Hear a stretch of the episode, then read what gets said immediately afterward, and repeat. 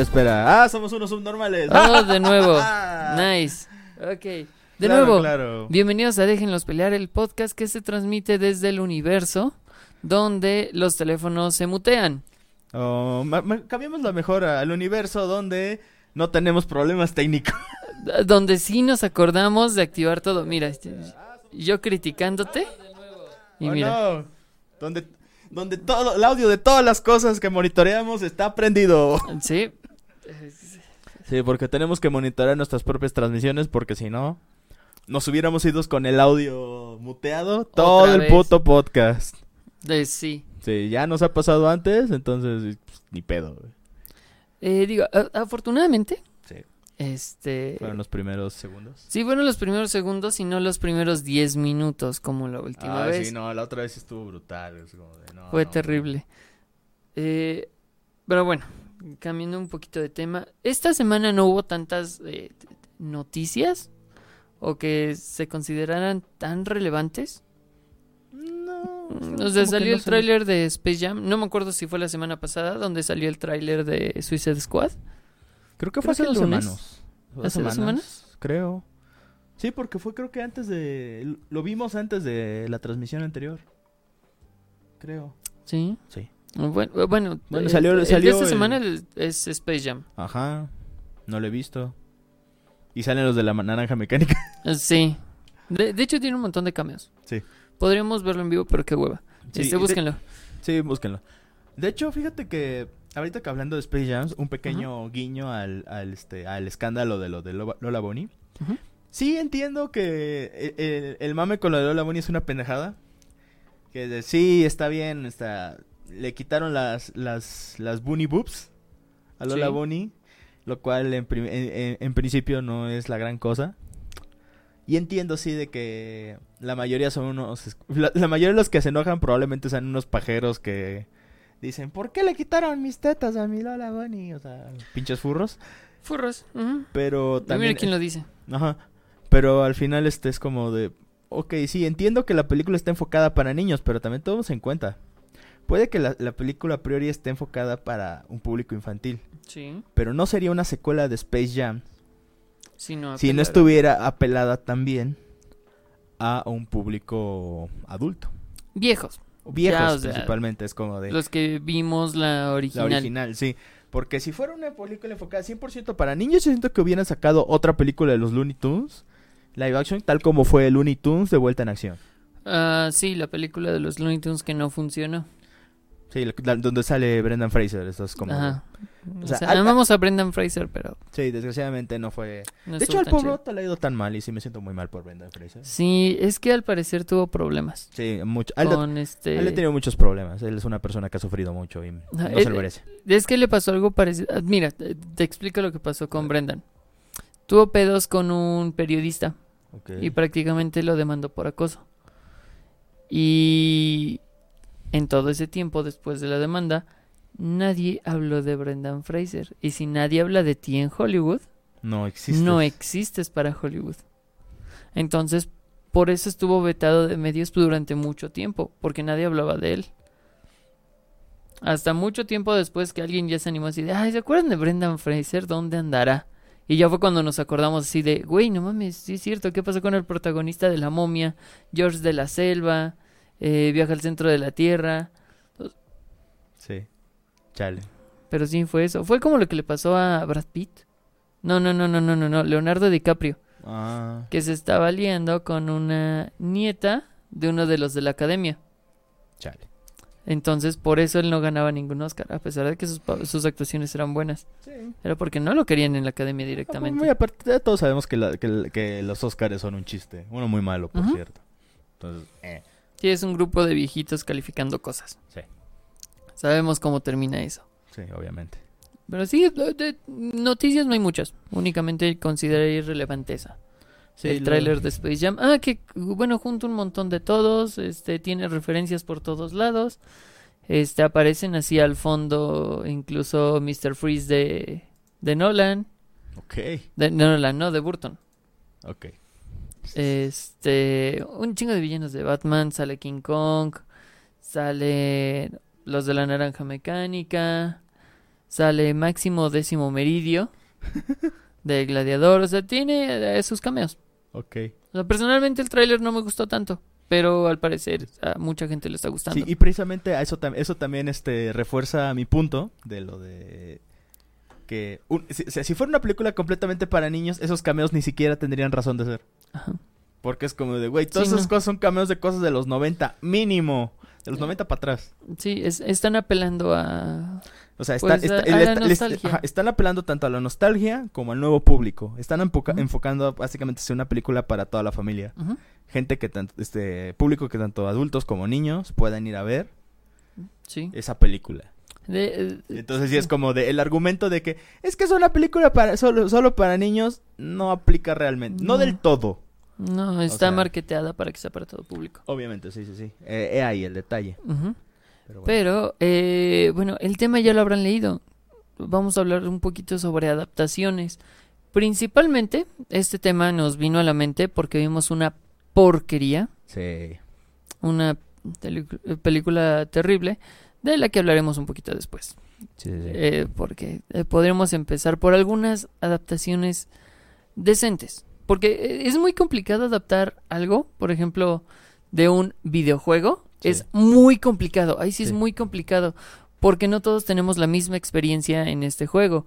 Por ejemplo, tú jugaste Resident Evil 4. Sí. ¿Cómo ahorrabas municiones? ¿O cómo jugabas Resident Evil 4? Pues es que, es que lo, lo interesante de Resident Evil 4 es que era completamente diferente a los demás porque era de... Le disparabas un cuervo. Oh, mira, el cuervo tiene balas Sí. y dinero. Sí. Y ahí vas. Entonces, era... Era un poco más divertido, entre comillas, que los otros, porque los otros te tenían un poco más en suspenso. Sí. Este... Ese ya era más de acción. Ese más de acción. O sea, ya era un poco más, este, shit, este, Resident Evil Shitpost. Shitpost. No, ese es el 5. Ya, el 5 es Shitpost. Sí. Ya, el 5 es completamente shitpost, sobre todo en la parte de Chris golpeando la roca, güey. Sí, nadie va a olvidar. Eh, te lo digo porque, por ejemplo, en un videojuego, te pongo este ejemplo específico porque yo lo juego de una forma que muchos lo van a jugar, pero es algo peculiar. Para ahorrar balas, lo que hago es que con la pistola les disparo a las rodillas. Cuando están en el piso los acuchillo. Ah, sí, Hasta muchos hacen eso. Exactamente. Cierto, cierto. Y no todos lo haces. Entonces, al momento de adaptar, yo que hago esto y en la película no lo hacen, es como de... Pero así no se juega Resident Evil 4. A pesar de que es una de las formas en las que se puede jugar. O los que evitan los tanques rojos o dispararle a los tanques rojos. De hecho, eso me Es- recuerda a esas películas animadas de Resident. Evil, pero ya como Damnation, The Generation, las que sí, le sí, sí, siguieron. las amo. La escena donde, Cri- este, no es Chris. Ah, no, sí es Chris, ¿no? Donde se enfrenta, no me acuerdo con qué cabrón, pero disparándose casi, casi a la cara. Ajá. Esa escena es como de, güey, no desperdicies las balas. ¡Ah! Sí, sí, sí, creo que es de Damnation. The de Damnation, Damnation. creo que es la tercera, sí. Creo que esa fue la única que no vi. Pero sí, Sí. por ejemplo, la... la- eh, bueno, vo- voy a volver a mi punto y ya después paso con esto. Eh, cada uno tiene una forma de particu- particular de jugar y de vivir esa experiencia este, de juego. Y al adaptarla no se puede eh, acoplar a todas las formas de jugarlo. Entonces es muy difícil adaptar de un videojuego a una película. Por ejemplo, aquí están las películas animadas que mencionas de Resident Evil. Después hablaremos de, de las live action de Resident Evil, Sí, porque también quiero rantear sobre eso. Eh, las películas animadas, una son canon y dos, Resident Evil es bastante ridículo en sí. Sí, En el primero con el Jill Sandwich. sí. Ay, ese doblaje, güey. Ese doblaje. Sí. ah, qué horror. Qué El segundo horror. también tiene momentos bastante tontos. Mm. O sea, hay algunos que sí están bien construidos, pero no. Hay, hay cosas ridículas. En todos hay cosas ridículas. Totalmente. En las películas llega a pasar lo mismo. En las animadas. Pasan algunas cosas ridículas. Tratan de mantenerse serios y de repente algo ridículo pasa. Tanto que alguien se agarra a putazos con una bow. Como que se disparen así de frente. Eh, Películas y juegos. Entonces ahí tienen un poquito de la esencia de Resident Evil. Sí. Porque son hasta kitsch. Ajá, esa, esa bobería. Ajá. Hay cosas que están fuera de lugar por sin contexto alguno. Como el T-Rex del 6. Ay, güey, había olvidado por completo del pinche T-Rex, güey. O sea, y a mí me encanta, me, me gustó mucho Resident Evil 6. Pero, güey, es súper ridículo de... Ah, Sí. me inyecté un virus. Ay, ahora me convierto en un tigre dientes de sable. Ok. Claro que sí. Ahora soy un T-Rex. ¿Qué? ¿Esto cuándo se convirtió en Max Steel, güey? Ajá, o sea, es, es, es- es Capcom. Capcom siendo Capcom. Sí, Capcom haciendo, haciendo las suyas, como siempre. Exacto. Entonces, sí, se, se puede adaptar, pero es muy diferente porque no todos viven el, el- el original de la misma forma. Y muchas veces para libros también es complicado.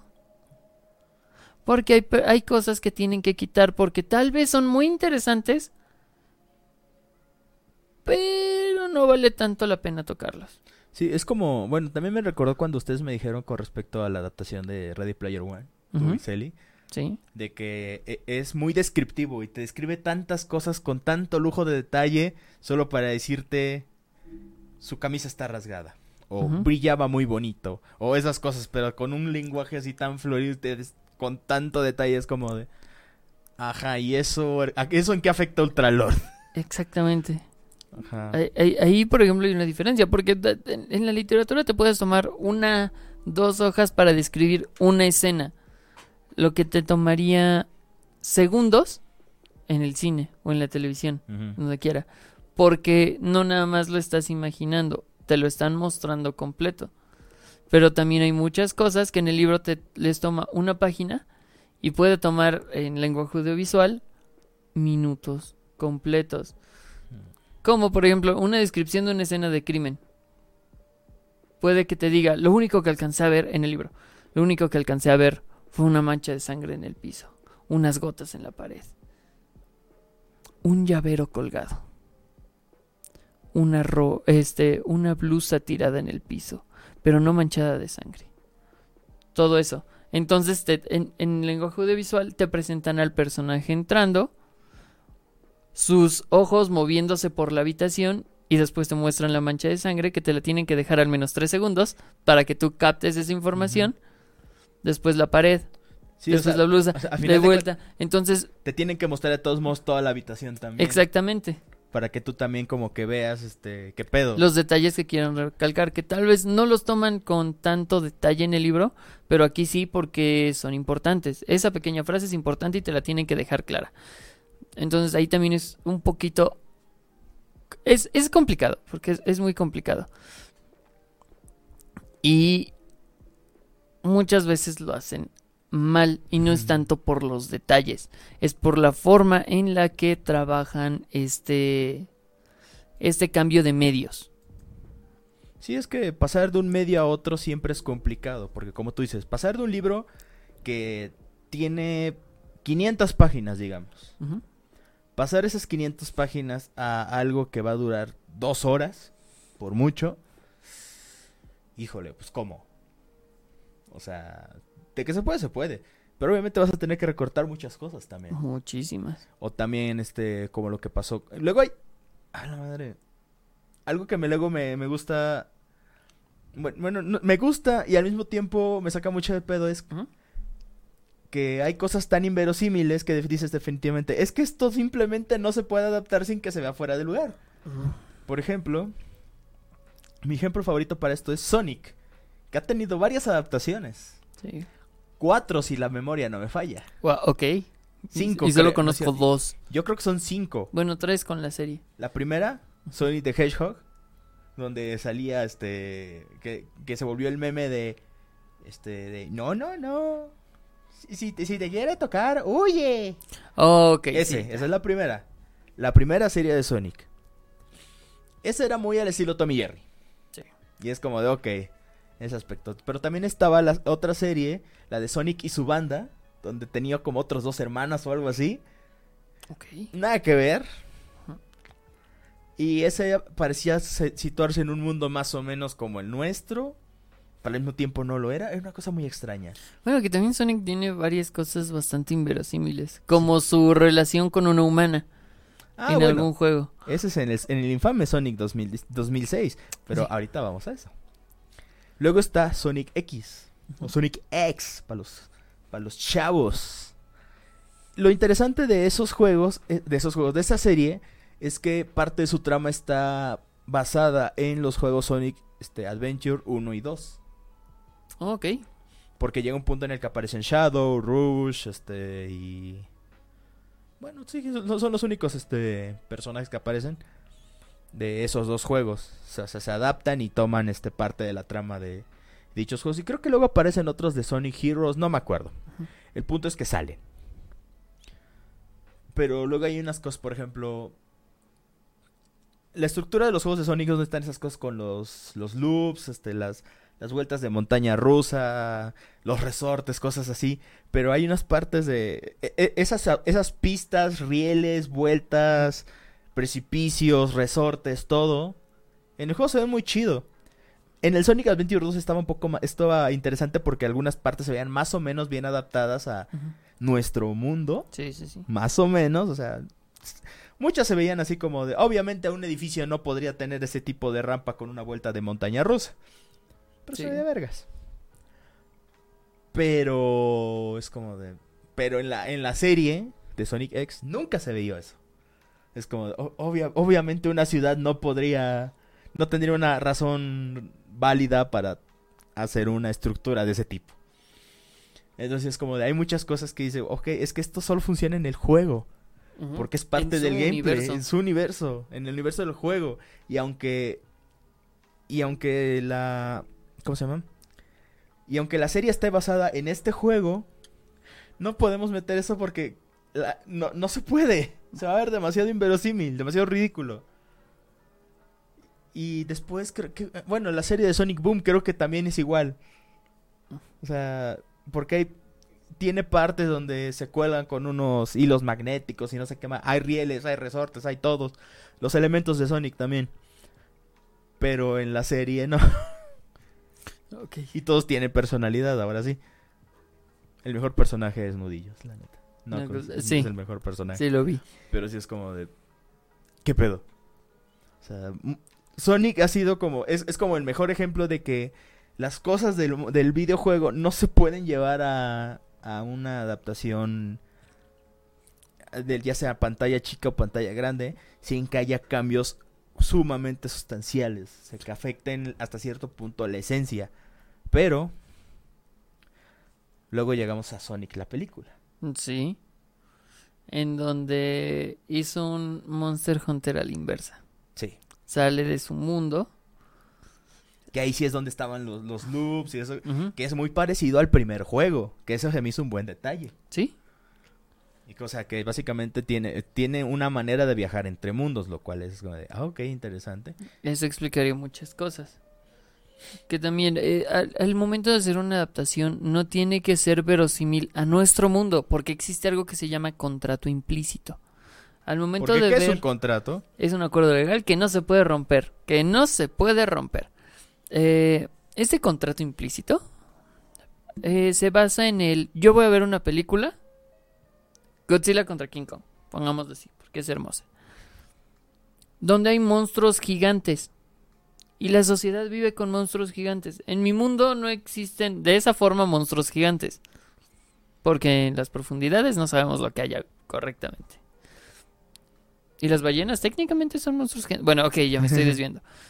En este universo hay monstruos gigantes. Existe una lagartija gigante que escupe este su aliento atómico. ¿Plasma atómico? Plasma atómico tal vez. Ajá, y una isla donde hay gorilas y monstruos gigantes. Y la Tierra es hueca. Sí, en- en- Va. estás- Spoiler, este, Godzilla vs. Kong, la Tierra Hueca es canon. Es canon. Eh, sí, spoiler. Entonces, tú prácticamente estás aceptando que en ese universo hay cosas diferentes al nuestro. A pesar de que sea similar, hay cosas diferentes. Y esa es una forma muy buena de ver este, estas adapta- adaptaciones. Por ejemplo, regreso al punto de Resident Evil. En ese universo hay zombies. Bueno, armas biológicas. Armas biológicas.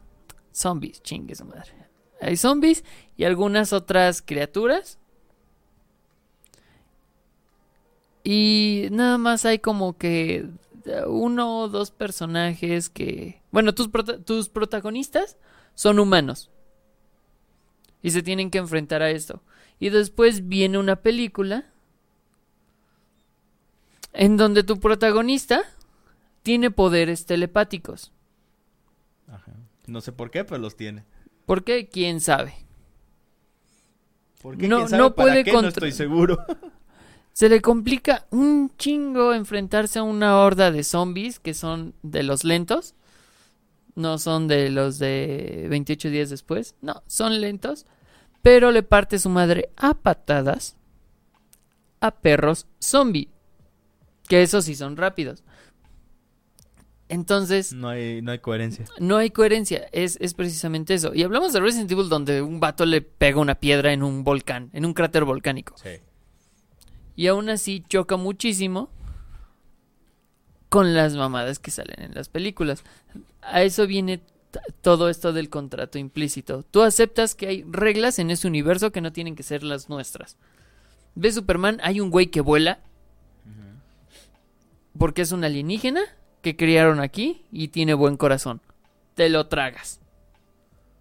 Sin embargo, ves Brightburn, te das cuenta que hay un vato que vuela, que es del espacio y que lo adoptaron, pero él es malo.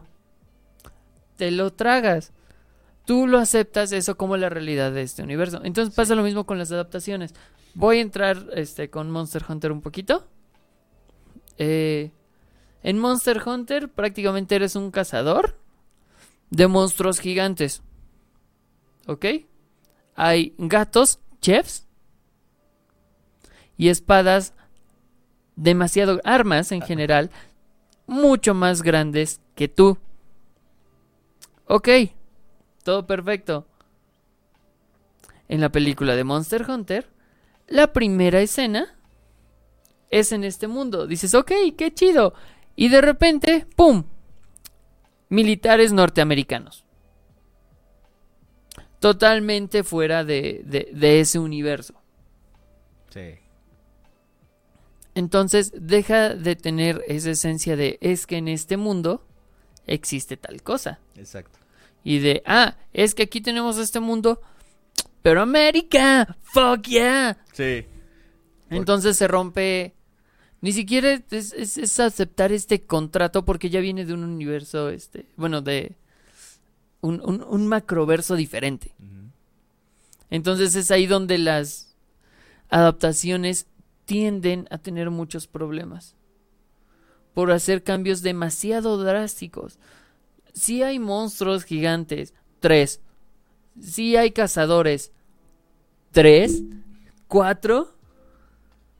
Tres. Ajá. Pero el problema es que te hacen a un lado este, ok, aquí hay un mundo fantástico, vamos a hacerlo tantito a un lado para meter a mi esposa. A mi esposa que es una actriz interpretando a una militar estadounidense que llega a su mundo. Es una forma extremadamente floja. Muy, muy floja de introducirte un universo. Sí. Es demasiado, demasiado mediocre. demasiado mediocre. Porque, ok, entiendo. Es que es el personaje nuevo que entra a este mundo. Entonces tú lo conoces como lo va conociendo este personaje. Pero porque no tuvieron ni la creatividad ni las ganas de decir, ok, este personaje ha vivido aquí todo el tiempo. Conoces tu universo. Tú no, pero él sí. Y ve qué es lo que está haciendo ve cómo se mueve. Entonces, son todos estos cambios los que hacen que las adaptaciones sean mediocres. Recordemos a Mario Bros. Que no es una mala película, Sí, sí, es una horrible adaptación. No tiene absolutamente nada que ver con el universo de Mario Bros, que es lo más cagado. güey. Así es. O sea, ¿qué pedo con esos Goombas? Nadie lo sabe. Y nadie nunca lo sabrá. Sí, fue esa, esa película. Genera muchas muchas incógnitas y ninguna respuesta. Es como, Ujú. de- sí, sí, definitivamente algo muy extraño pasó ahí. De hecho, creo que la caricatura de Mario Bros hizo más Por. Sí. por intentar parecerse al videojuego. Y eso que era un videojuego con una historia prácticamente nula. Sí. O sea, su historia venía en su librito, pero Ajá, seamos na- honestos, na- nadie, nadie el librito porque eso. venía en japonés, güey, o en inglés a lo mucho. Y fuck it. O sea, no. ah, Es, es una adaptación ho- horrible. Sí. Como adaptación es horrible. Como producto audiovisual tengo ahí mis dudas porque está entretenida. Al menos es entretenida, no como Monster Hunter, que es como un coitus interruptus. ¿Por qué? Porque más, al menos, bueno, da- al menos la mitad de la película no hay ni Monster ni Hunter. Como dijo Nelson, hay al menos dos grandes mentiras con ese título. Sí, sí, sí. ¿Por qué? Porque la mitad de la película es una pe- eh, eh, la mitad de la película es una trama sobre amistad a través de fronteras lingüísticas. Sí. Algo que me... Y, algo Ah, y un comercial de tres minutos de Hershey's. Sí. Sí, por eso estoy muy disgustado. Sí, también me cagó mucho eso de que, o sea, se supone que, que el personaje de Mila Jovovich es este la alienada, o sea, la que no está en- la que no pertenece a ese mundo, Sí. pero es la que trataba de de ¿cómo se llama? de ignorante, entre comillas ignorante porque no encuentro la palabra adecuada, al, al nativo. Es como Sí. de cabrón, si tú eres tú eres la que no sabe ni un carajo de aquí. Sí, eh, eh, por- ah, Gringos. gringos. O sea, los gringos no pueden soportar no ser el centro de atención dos minutos. Sí. O sea, tienen que a huevos ser ellos los civilizados, tienen que ser a huevos ellos los que, Salven al los planeta. que saben el planeta, los que te- los que los que rompan barrer- barreras culturales, sí, a huevos siempre tienen que ser, o sea, ellos nunca pueden ser los que no sean el centro de atención. ¿Quieren otro ejemplo? Godzilla contra King Kong. Las dos líneas eh, narrativas de humanos son gringos. Sí. Y uno prácticamente es, ah, es que queremos que King Kong nos escolte con el americano más americano que América podría dar. Sí, bueno, no porque no fue Capitán América. No fue. Chris Evans. De- bueno, el segundo americano más americano que América podría dar. No, tampoco fue el nuevo Capitán América. Ah, no hay nuevo Capitán América. Sí, sí lo hay. Este, bueno, tú me entiendes. El, el personaje que se junta con, con la chica que está a cargo.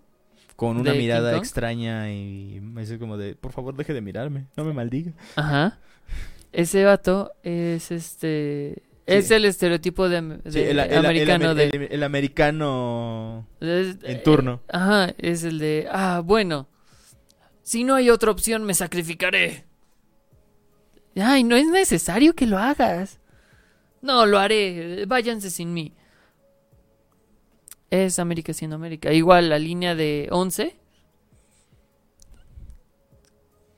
Sí, solamente Ah. siendo la niña rebelde y conspiranoica. Por lo menos no fue la niña rebelde voz de la razón. Eso por lo menos se lo aplaudo. Pero sí, la historia de, de, de, de Once sí fue así como de...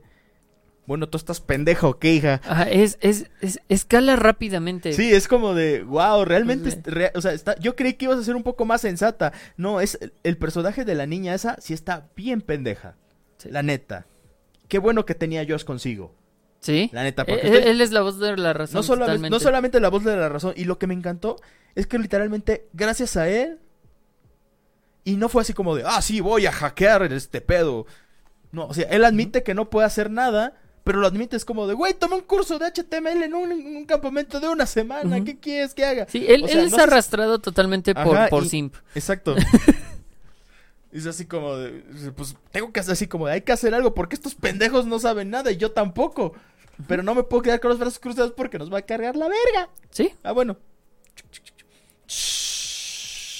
exactamente. O sea, pero sí. Hizo el Homero. es- hizo el Homero.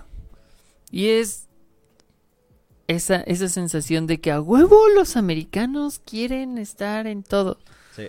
Por algo King Kong este fue el que le dio el golpe final a, a Mechagodzilla. Sí. Spoilers, spoilers, sale Mechagodzilla. Eh, Ya lo vieron en otros lados. No, de hecho salía en el último tráiler. Ah, salen- ahí está, entonces no es spoiler. Sí, de hecho también se... Hubiera sido muy bueno que no mostraran a Mechagodzilla en el tráiler. En ningún bueno. lado. Sí, a la neta, para mí hubiera sido un gran, una gran sorpresa saber que no iba a salir Mechagodzilla. Digo, no saber que iba a salir Mechagodzilla. Ah, Pero- sí, yo también me quedé. Pero bueno. De todos modos, todos sabemos que iba a ganar la opción lógica. Eso y los jugueteros, güey, de- arruinan la sorpresa al empezar a sacar. Sí, la, la, la- están bien pendejas. Ey, ¿qué onda? Eh, eh, Lefaso el jefazo. ¿Lefazo es lo que creo que es? Sí, probablemente. Probablemente. un nuevo seguidor. Bueno, gracias, pues, eh, gracias. bienvenido. Bienvenido.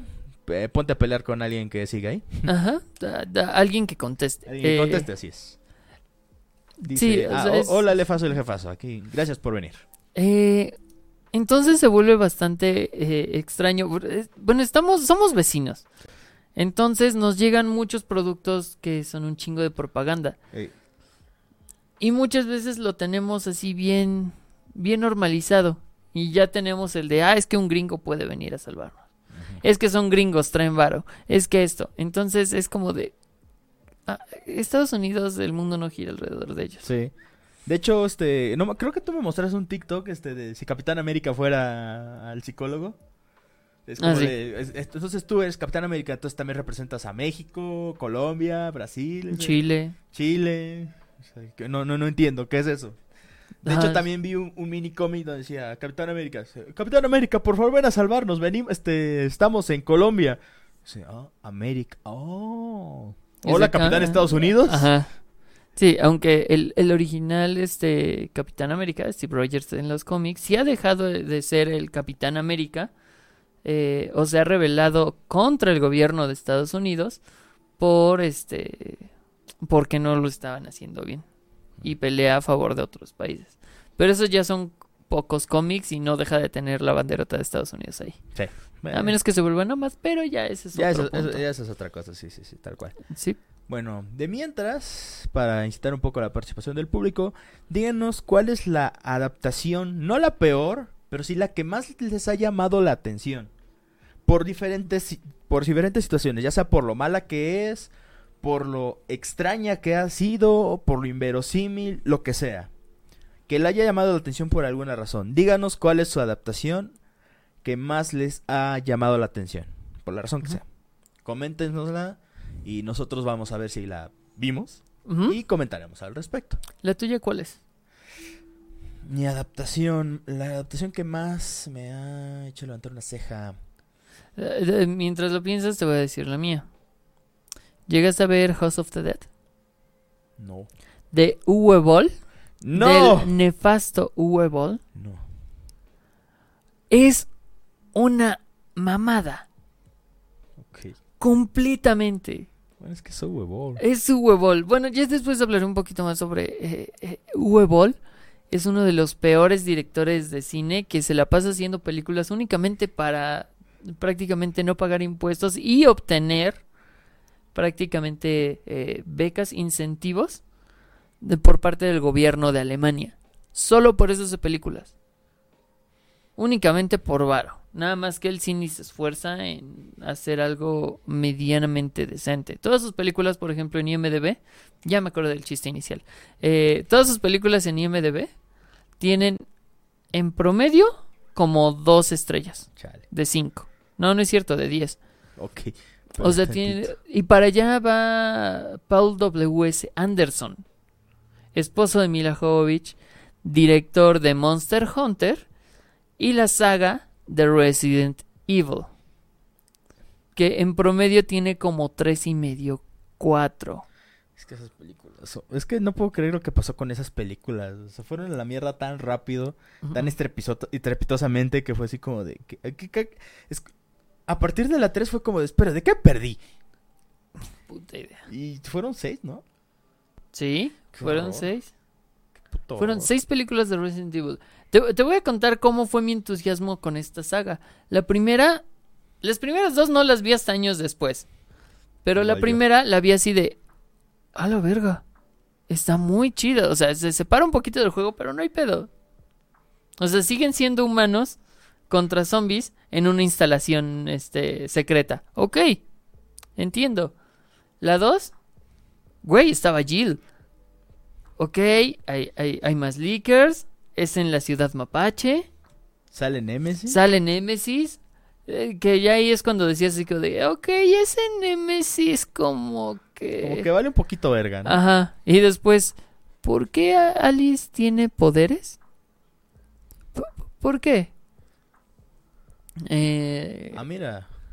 pero una pregunta, ¿vosotros calificáis las adaptaciones comparándolas con la obra original? En parte. Ajá. No, no, per- personalmente no las puedo ver de forma separada porque vienen de algo. No es como una película original, eh, sino ya tienen un medio previo y a partir de ahí ya se puede calificar. Por ejemplo, lo que decía de Monster Hunter, existe un universo.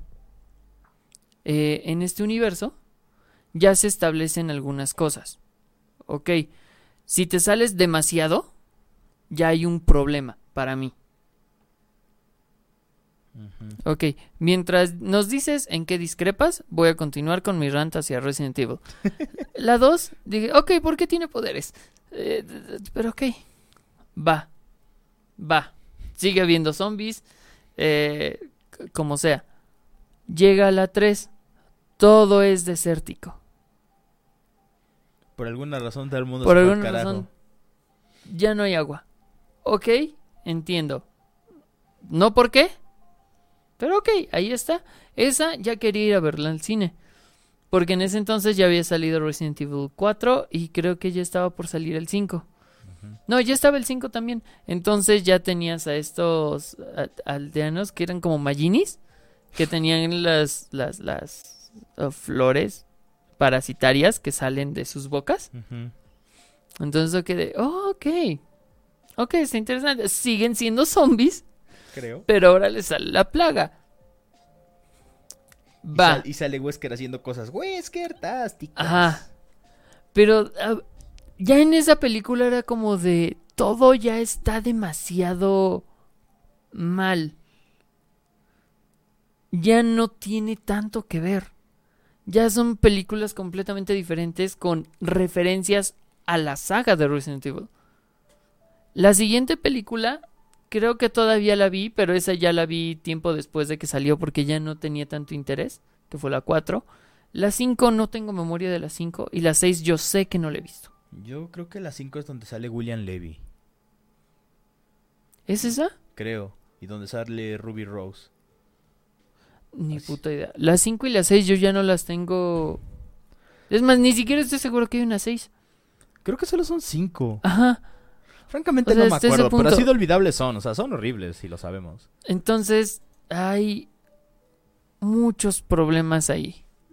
Tanto porque se alejaron demasiado y no, lo repito, no está mal que tomen este universo y de ahí se expandan hacia otro lado. No hay nada mal. El problema es que pierden su propio sentido. Y es como si... Es que pareciera que Resident Evil nunca supo a qué apuntar. No. Porque si es como de... Digo, yo también vi la primera película, es como de... Ok, está en la instalación de Umbrella. La segunda es como de... Ok, sigue... si- Este, y- y invadieron la ciudad y sale el Némesis. Ujú. Medio, medio pitero porque se lo chingaron con un helicóptero. mi- cua- Mientras que en el juego se lo tuvieron que chingar con un arma de protones, fotones o algo así. Ah, pero pues lo dejas pasar porque... Es como, ok, películas, no hay pedo. Y a partir de la tercera ya es como de, espera, ¿cómo es que todo el mundo, se- cómo es que el mundo se acabó? Ajá. Y lo mejor, ok, el mundo está totalmente seco en la 3. Bueno, no totalmente seco, pero todo está de la verga. Sí. En la 4, Es, Mad Max. todo, ajá, la 3 es Mad Max. Y en la 4 de nuevo regresamos a este ambiente urbano, donde lo que le pro- les preocupa no es el agua. Están encerrados en la ciudad, bueno, en ese edificio, pero lo que les preocupa no es el agua. Ya no es este ambiente de Mad Max. Ya después hay clones. Que digo, no es como que en Resident Evil no haya clones, porque los hay. Pero hasta ese punto de, ah, sí, ahora tenemos un laboratorio donde tenemos miles de cápsulas con miles de Alice para tratar de replicar un experimento con ella. ¿Qué? Ya bueno, ya ese es pedo de W.S. Anderson, el de que entiendo que hay muchos, muchos actores fetiche. Que estos directores siempre, siempre los van a llamar para sus películas. Scorsese y DiCaprio, por ejemplo. Sí.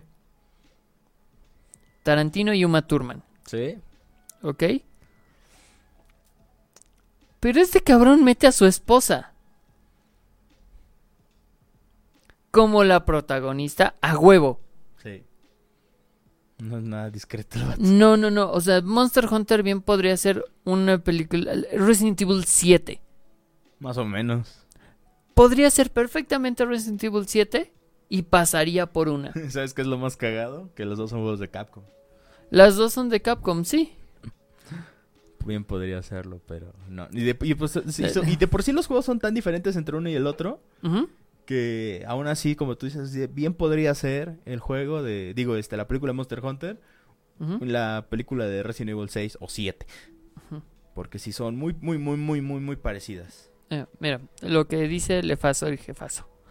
No sé, son medios distintos. Uno es el cine y el otro la literatura o los cómics. Y eso fue lo que comentamos hace un ratito. Las historias se cuentan de manera distintas, así que obviamente va a haber cambios. Sí. Las adaptaciones van a ser criticadas negativamente por ser muy fieles a la obra original o por ser muy infieles. Yo creo que las películas que han sido adaptadas no deberían calificarse comparándolas con la obra original, sino como si fuese una película original. Hay un video muy bueno del canal de Jordi Maquiavelo, lo conozco, en el que habla justamente de lo que hablas. Si queréis, os lo paso. Este, sí, mándalo. Eh, para Pero- que le... Pero no por otra. aquí, porque Ajá. este, puede detectarlo como spam. Ajá, entonces puedes mandarlo a la página de Facebook o al Instagram, que abajo están las redes Aquí, sociales. aquí, aquí en Twitch, en la parte de abajo, están este los, los enlaces a nuestras páginas. Y no los dejas, este, ya sea en, en cualquiera de nuestras imágenes o donde quieras, pero sí, por aquí por Twitch o por este YouTube, no, por favor. Pero en nuestros, en nuestra- las demás nuestras redes sociales, sí, por favor. Aquí, por ejemplo, entiendo perfectamente ese punto, porque sí, no se pueden comparar directamente. No, porque son medios muy distintos. Como, lo que, medios distintos. como lo que habíamos dicho de que, o sea, no puedes, este, no puedes comparar este un, un libro de, 500 de 300, 500 páginas con una película de dos horas. O no puedes comparar un juego cuya, cuya- cuyo único propósito es brincar, brincar y, este, y aplastar a unos hongos con patas con un mundo distópico en el que el rey es un güey con peinado culero y que convierte a sus secuaces en dinosaurios con cabezas diminutas. Pero yo siento que también es como de sí. Algo de lo que nosotros sabemos muy bien es que los fans son muy pendejos y, y ningún chile les embona. Somos, somos, porque yo también estoy ahí. O sea, nosotros hemos visto muy de cerca. Incluso yo, nosotros hemos sido parte de ese público cuando dicen, ay, es que es bien diferente ahorita, ¿por qué no innovan? Y cuando hacen algo completamente nuevo, ay, es que no se parece en nada, ¿por qué no son fieles a su fuente? Los fans, son- los, los fans por naturaleza están bien estúpidos y no saben lo que quieren. Cuando, cuando, cuando alguien diga, pregúntale al fan, ellos van a saber lo que quieren, esa persona no sabe lo que dice. Pero yo digo que lo ideal, entre comillas, sería tratar de mantener una especie de, oh mira, un nuevo, nuevo, Oh. nuevo seguidor. Hola, el bajota. Hola, ¿Cómo gracias por seguirnos. Este, ¿qué iba a decir? Ah, sí. Lo ideal sería, entre comillas, mantener una especie de equilibrio. ¿Por qué? Porque sí, son dos medios distintos, pero a final de cuentas uno está tomándose de otro medio. Es un derivado de. Al final de cuentas, sí, no debe ser tomado tal cual como...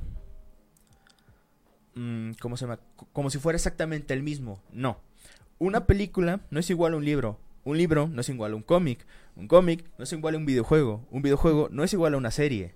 Todos son medios distintos y deben ser tomados como medios separados. Sí. Pero si uno es un derivado del otro, o una adaptación en este caso, entonces tenemos que tener un punto de referencia entre uno y el otro. En qué se parecen, en qué no se parecen, en qué falla uno, en qué falla el otro, en qué fallan los dos, o en qué se fortalecen los dos, etc. O sea, yo siento que sí tienen que ser este... Es como de... Sí, hay que criticarlos por lo que son. Individualmente, pero al mismo tiempo se tienen que tomar en cuenta en, como conjunto. Así, po- más bien por... Pues como porque son derivados. Sí. Eh, Porque al fin y al cabo cohabitan en el mismo universo. Por ejemplo, hace un rato le ponía el ejemplo de un comentario que han hecho dos autores totalmente diferentes. Este, el autor de The Voice, que me parece que es Frank Miller. Que cuando Amazon le compró prácticamente le dijeron, ok, ustedes hagan lo que quieran, hagan la historia que ustedes prefieran, decidan, pero a Butcher lo dejan como es en el cómic. Entonces tenemos una serie donde eh, los chicos no consumen complejo este, B. Ajá, complejo B. Con lo que ellos no tienen superpoderes, algo que pasa en el cómic. Prácticamente lo consumen para darle en su madre superhéroes. De hecho, Y aquí es este, completamente tiene- diferente. Bueno, el- la única que tiene poderes, pero fue por experimentos previos, es la morra, ¿no? Ajá. La chica. La chica, exactamente. Entonces, ahí, por ejemplo, sigue siendo el mismo universo, aunque los cambios son muy diferentes, bastantes a comparación a la obra original, y más en la segunda temporada. Ujú. Los cambios son muy grandes, sin embargo, se sienten dentro o, del mismo contexto. Ajá, sienten coherentes. Exactamente. Y del otro lado tenemos una adaptación demasiado fiel, que es Watchmen, que es su autor. Recuérdame el nombre de, de, de Morrison. No es de Grant Morrison, no, Morrison es otro. Pues, ¿no Bueno, es Frank Miller? Mil, Frank No. Miller, entonces me estoy confundiendo entre. ¿Cómo se llama este güey? ¡Ah! Grant, no, bueno, Alan, Alan Moore. Moore, Sí, exactamente. el, el viejito cascarrabias. Gracias, Albajota. Este, y él prácticamente dijo, no, no me gusta, porque no tiene la esencia de lo que hice, aunque son prácticamente muchos planos calcados. Entonces, sí, a ninguno, de ningún lado embona. Sí, El, el problema principal es el, el contexto, sí. específicamente, porque ya hay una relación. Eh, vuelvo a Monster Hunter y mi queja principal. Te están mostrando un universo y de repente, sin razón aparente, ahora hay una humana de nuestro universo, una militar americana de nuestro universo, Sí. en un mundo extraño. Ya hemos visto mil y un películas que tienen prácticamente ese mismo inicio de trama. Sí, y no tienen que irse necesariamente a otro planeta, simplemente se van a otro país, se van a una o, o a un o cu- cualquier lugar que sea ajeno a ellos. Ajá. Y es eh, ahí donde cambian prácticamente el contexto. Totalmente. A ver, ¿qué? es que hay un comentario que no... Ese mismo tema viene en relación con el ejemplo de Ghost of Tsushima, que están pensando hacer la película y se piensa utilizar al actor de mocap y voz de Jin Sakama. Exactamente. Y en Tomb Raider también hubo quejas porque ah, Lara Croft no, no, no era Angelina Jolie. E iba a ser eh, Alicia Vikander, que también fue la actriz de mocap para los juegos. De The Watchmen, la película de Snyder, es, en mi opinión, es excelente, aunque el final sea diferente. Es bastante leal. Sí, es bastante leal, pero hay mucha gente que se queja de que es demasiado igual. Es lo que dijimos hace rato, probablemente no estuviste Ujú. Alba J. Pero sí, nosotros, específicamente nosotros dos, y creo que mucha gente en nuestro círculo, de hecho creo que es algo ya bien sabido, este, pero como decimos aquí en México, ningún chile les embona. Eh. Los fans son muy pendejos en general, en general. Si algo es muy parecido, se enojan porque no, porque, porque no han innovado. Si algo es muy diferente, se enojan porque innovaron demasiado y no respetaron lo- la, la esencia. Y si mantienen un equilibrio, no es el equilibrio que ellos buscan. Exactamente. Al final de cuentas, no, no puedes mantener... Soy de Puerto Rico, Estados Unidos, créeme, es Ah. igual. Ah, los, sí. los fanáticos extremos dañan las cosas. Sí, ta- también lo hemos dicho aquí, los extremos son peligrosos. Sí, de hecho es como lo que decíamos mucho en, en el, en el podcast completamente innecesario, hace tiempo, que es- el problema no es el fandom, son los fans. Sí, exactamente. Entonces, sí, este, lo- lo- sí, los fans, por eso podemos tener cosas bonitas. Pero sí, este... De hecho, también me acuerdo un poco que esto no tiene absolutamente nada que ver, pero cuando cambiaron a Dante en Devil May Cry, para Por- DMC Devil May por- Cry, Oh, ok, eh, también. güey, no mames, ardió Troya. y Sí, fue- sí, Yo, yo, me, yo también me acuerdo que yo dije, no, pero ¿por qué me cambiaron a Dante? Y ya después dije, espera, ¿por qué me estoy...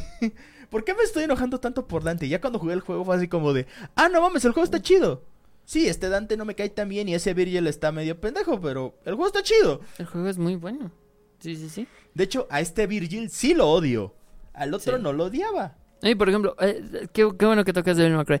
Cuando se tiene, digamos, un, un contexto y se hacen cambios muy drásticos, se tienden a hacer este franquicias separadas. No, sí. Por ejemplo, Devil May Cry 1 iba a ser una secuela de Resident Evil, donde Leon prácticamente tenía pedos con posesiones, entonces se volvía totalmente Devil May Cry. Sí. ¿Qué dijeron? Vamos hacer otra cosa a partir de esto, porque ya nos estamos desviando demasiado. Sí, de hecho, este, de hecho, este, creo que el, el creador de en primer- este, el primer juego fue este Hideki Kamiya. Dijo, Ujú. es que esto que hicimos está chido, pero ya no es Resident Evil. Y ya después cuando dici- di- dijeron, oye, güey, ¿y si tomamos esto que ya está hecho y lo, y lo reciclamos para hacer un juego más vergas? ¿Más de acción? Ujú. Va. Sí. Y por eso tenemos una saga tan hermosa. Sí. Con- A mí me dolió cuando cambiaron a Sí, yo creo que al menos. eh, Sí, a mí también pasó no, lo, no se lo extrañó mucho. A mí también pasó exactamente lo mismo.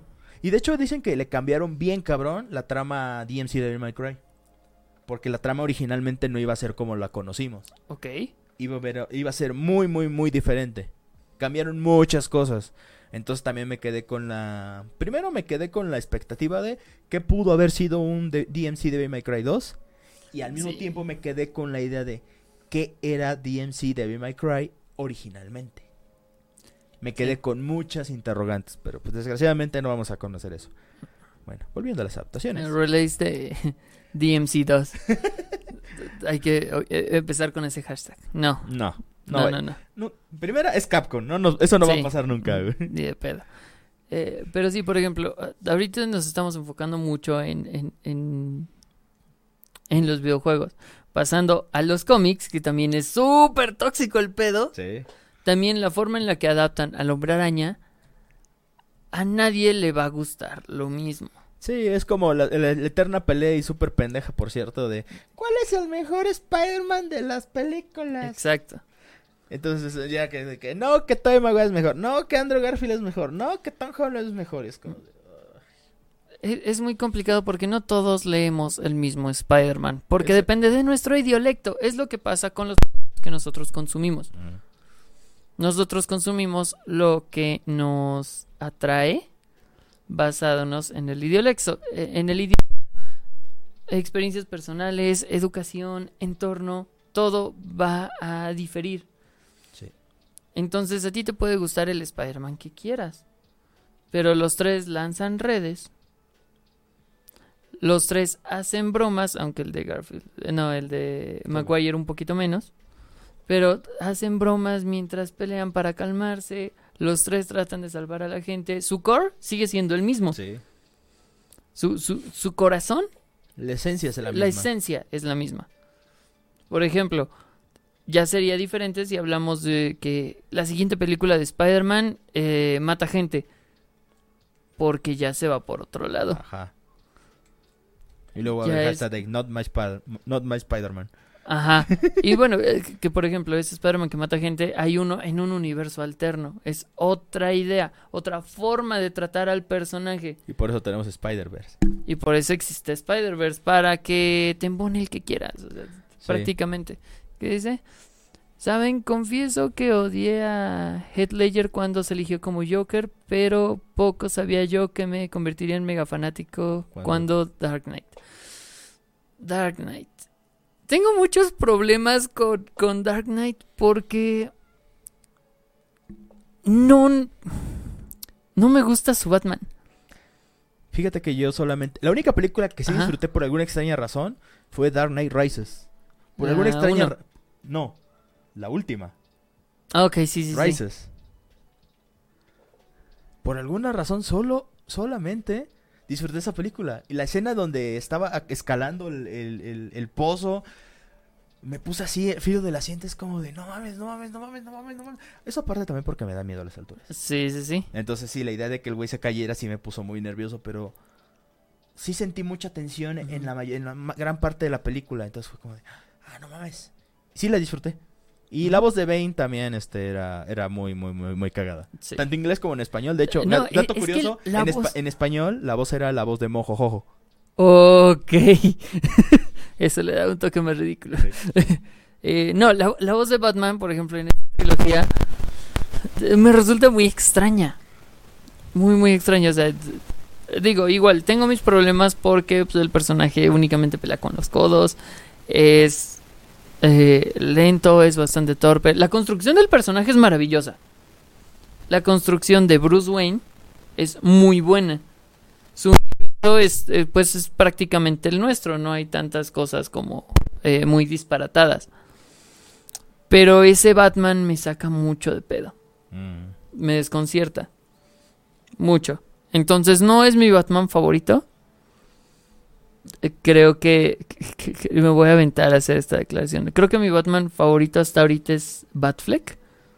Ah, mira, interesante. Eh, Sí, quiero ver el de el de Robert Pattinson. Tengo mucha curiosidad porque me encanta esa faceta de detective de Batman.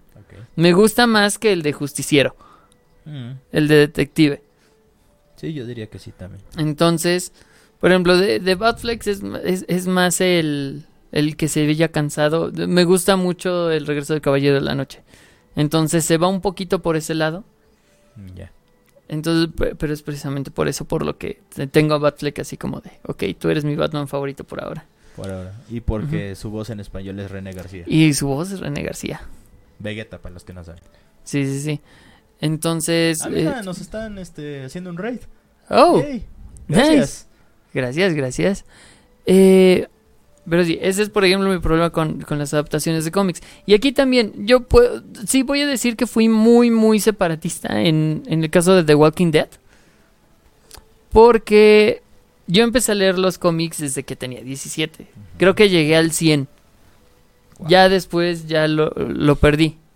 Le perdí el hilo y dejé de leerlo. tantos. Sí. Eh, pero entonces sale la serie. El primer capítulo es calcadito. Está completamente calcado, calcado de los cómics. El segundo ya no. Y se va. Eh, si vieron el Snyder Cut, el Joker de Leto no me gustó mucho. Ay, mira. Probablemente eh, te vas a sentir muy contrariado por lo que voy a decir. Pero siento que Heath Ledger es un Joker que ganó puntos por morir. Eh, entonces, tengo problemas con ese. Y con eh, Jared Leto, como el Joker, yo me sentí muy decepcionado en Escuadrón Suicida. Sí. Pero esta versión del Joker, o la interacción, principalmente la interacción entre Batman y el Joker, A mí, a mí, a mí no me, a mí de por sí no me cae bien Jared Leto. ¿no? No, no me pasa eso, güey. Ok, bueno, a mí sí. Que me vale ver. No, no es cierto. Este. Hay personas que dicen que es el mejor, pero no es para tanto. Ah, sí. Sí, hay muchos que dicen que, ay, es la gran maravilla. Ah, sí. No, personalmente no, no me gusta tanto. Siento que fue eso. El. Es que murió, entonces merece más respeto. Y ha pasado con otros actores. Pero en que estaba, estaba con The Walking Dead. Y a partir del segundo episodio de Walking Dead se va por otro lado completamente, matando personajes que en el cómic siguen vivos hasta después, dejando vivos personajes que mueren. Por ejemplo, Andrea, en la serie, se vuelve un personaje así super badass, que patea culos de zombies a diestra y siniestra, cuando en el cómic, ella por despecho, se le entrega a un zombie para que se la coma. Ok. O sea, a ese punto. En la serie, creo que fue de los personajes que sobrevivió hasta la temporada final. No sé si sigue en emisión. Y su personaje. No, fue Carol, no Andrea, fue Carol. No tengo ni puta idea de qué Yo probablemente alguien lo, lo tenga. Walking Dead llevó demasiado tiempo vivo, ya déjenlo morir. Exacto. Sí, sí, sí. Mira, yo solamente diré una cosa. Yo solamente vi la, te- vi la temporada, la primera temporada de Walking Dead.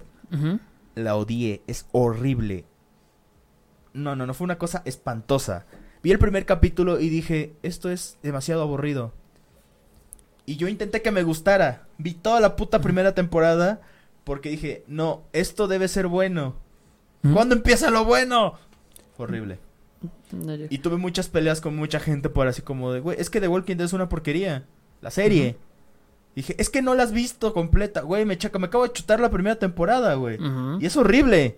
No, no, no, fue horrible, aburrida, personajes desesperantes Ah, y muy mal hechos. sí, totalmente. no, esa, esa- esa serie fue, fue horrible. También otra otra adaptación, prácticamente adaptación Godzilla del 98, la americana.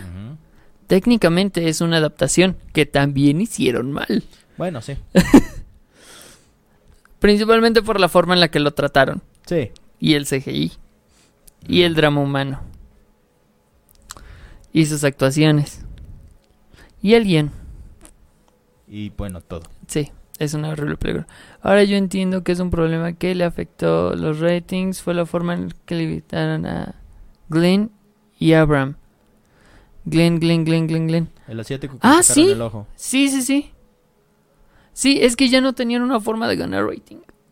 O sea, por eso Glenn casi muere, o prácticamente estaba rodeado de zombies, pero eh, al final de una temporada, creo. Y en la siguiente temporada, ¡ah, está vivo! Porque se metió abajo de un bote de basura. Bueno, de un este contenedor de basura. Y sobrevivió.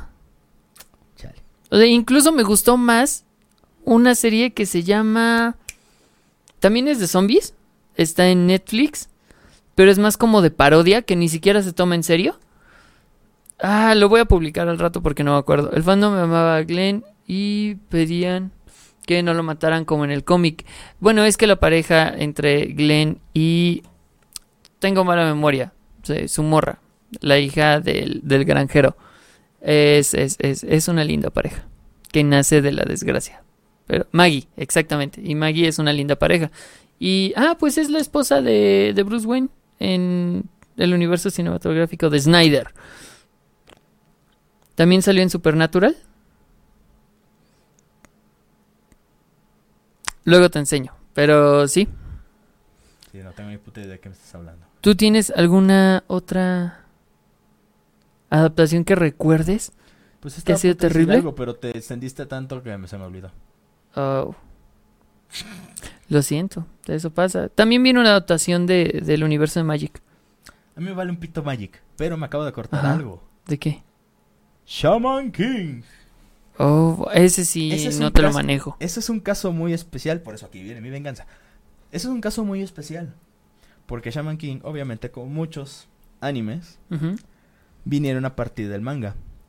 Pero lo que pasó con el anime es que hubo un, pu- un punto muy al principio del cómic donde se separaron. Y el anime siguió su propia línea. Ok. Y tuvo su propio final. Muy diferente a lo que el manga ya estaba manejando. Ok.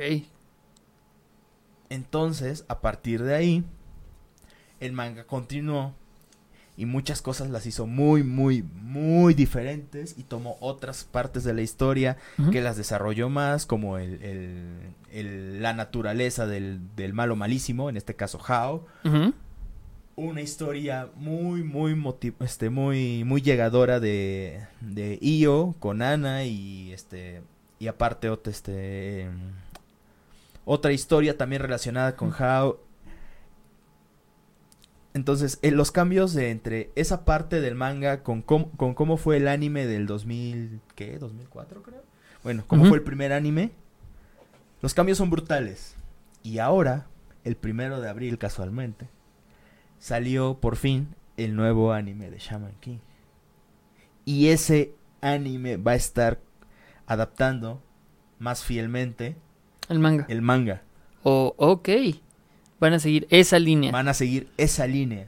Lo cual lo convertiría en un producto totalmente diferente al anterior. Así es. Porque, te digo, van a tomar mucho material que, por ejemplo, eh, hay unas, eh, casi en la recta final de- del, del manga, hay una parte donde, spoiler, Lentao se muere. O más bien lo matan. En el anime, en el primero, pasa más o menos similar, solamente que aquí no muere tal cual, sino que está al borde de la muerte. Técnicamente lo mata el mismo güey.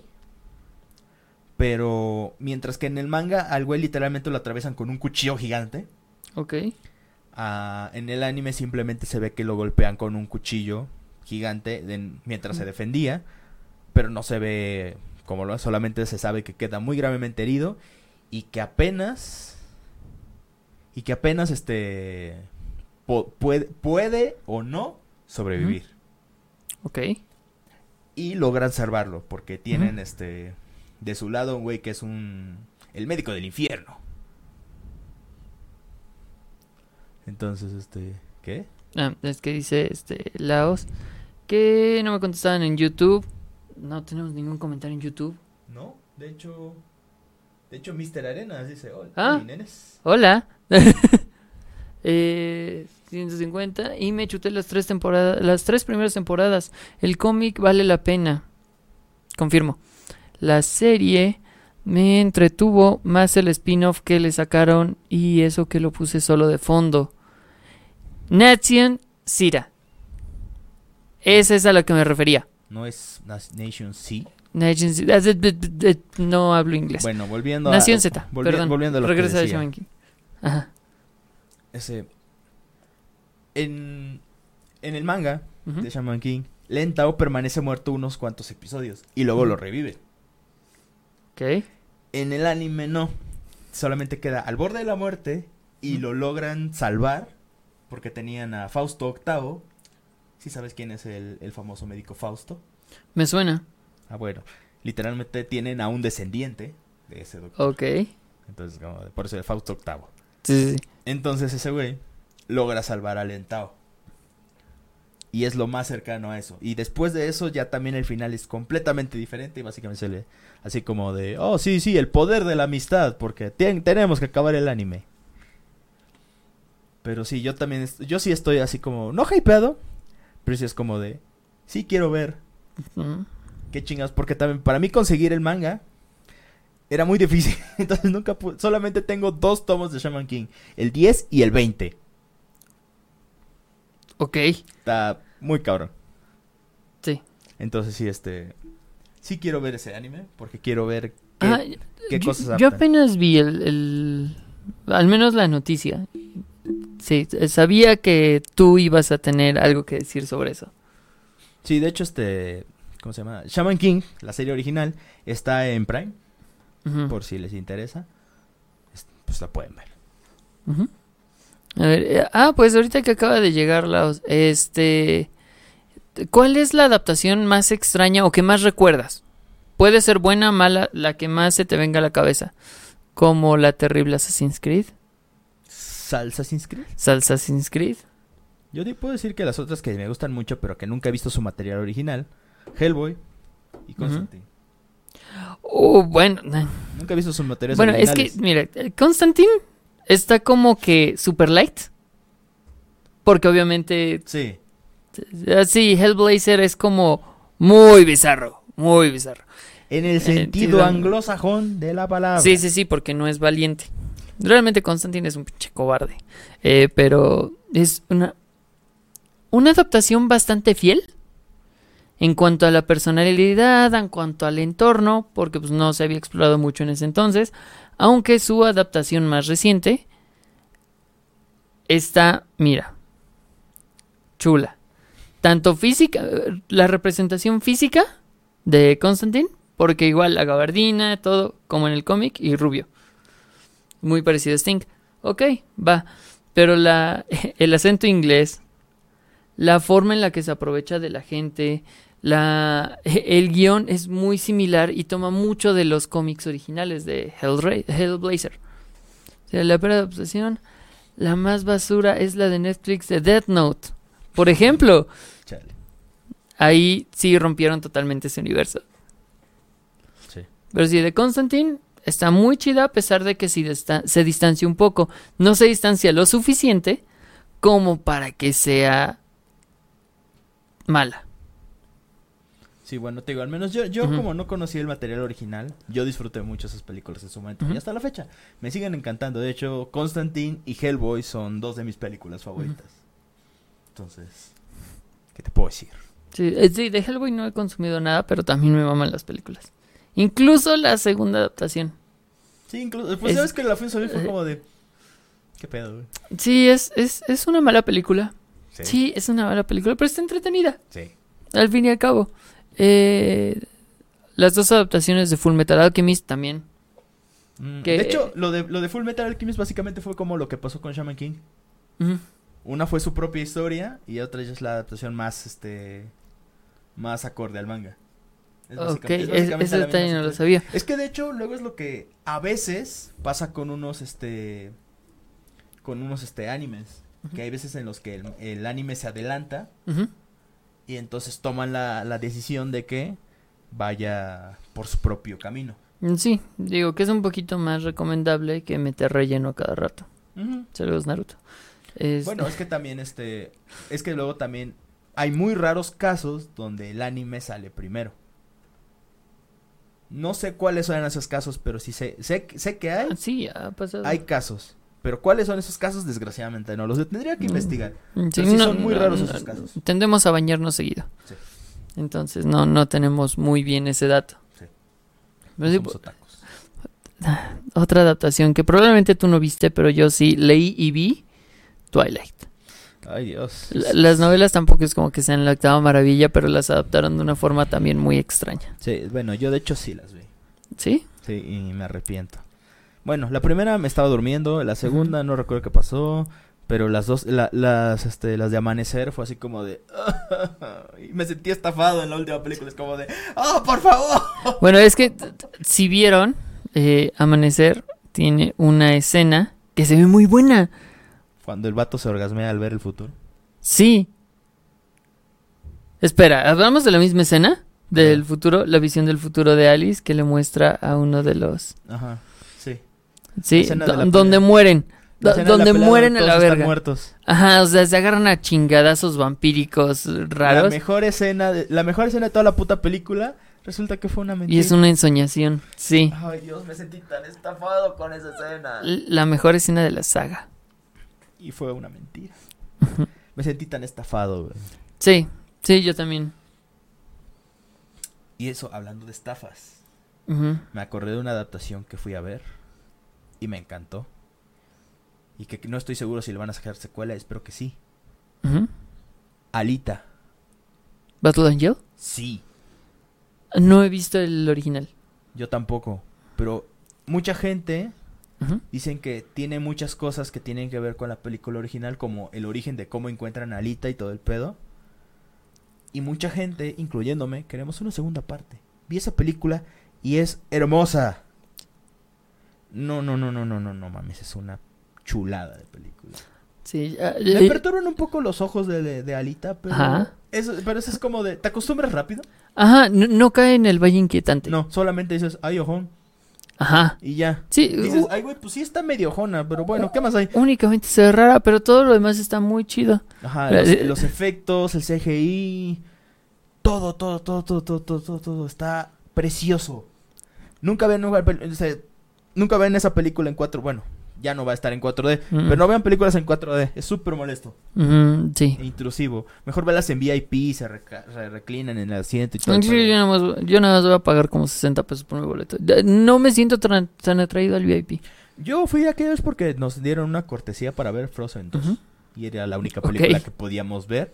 Entonces, como de, bueno, pues es gratis. Que. Frozen también es una adaptación de La Reina de Hielo. Ay, sí, una muy mala. Pe- pe- pero mira, acabo de leer una teoría de conspiración que lo explicaría bastante bien. Mira, la gente ya no va a poder buscar que Walt Disney está congelado. Porque cuando escriban Disney Frozen, se van a ir por la película. Y ya no, porque Walt Disney esté congelado. Piénsale. Mira, dice eh, Laos, el único personaje que me cayó bien fue Alice. A todo el mundo le cae bien Alice. Es el único buen personaje ¿Quién de Crepúsculo. ¿Quién puñetas es Ali? Ah, ya. La Sí, sí, sí, de sí, las sí. visiones. No me importa. Así como de, no, yo termino tan disgustado con esa saga. Es como de, no, no me interesa, güey. Solamente sé que es decepcionante el final. Y esa muñeca animatrónica me da miedo. Y que Jacob es una especie de pedófilo. Es un Es pedófilo. un especie y René me es furra. es una especie de pedófilo astral. Ay, no sé. Algo así. Hay muchas cosas mal ahí. Ya lo sé. Ah, y sa- ¿sabes qué también te va a fastidiar? Que 50 sombras de Grey es prácticamente una adaptación de Crepúsculo. No es Es prácticamente. es un- secuela. no es prácticamente. Es un fanfic. Sí. Yo eso ya lo sabía. Ah, bueno. Entonces pasemos con, con la siguiente. ¿Tienes alguna otra adaptación? Eh, cuenta como adaptación al mismo tiempo cuenta como secuela. Y también es una de mis películas favoritas. Final Fantasy Advent Children. No he visto No, Final Fa- No. güey. Esa No, no, película no. es una secuela del juego de Play 1. Ok. Pero yo digo que es como una adaptación y al mismo tiempo no lo es porque primero es una secuela del juego original. Pero todo es la animación es preciosa, el 3D, todo todo todo en esa visualmente esa película es un deleite. El audio también, o sea, la música, el soundtrack es bellísimo. Y las secuencias de pelea, por Dios, o sea, ¿cómo pasamos del turu tu, turu tu, turu tu, tururururu a unas escenas de pelea muy dragonbolescas?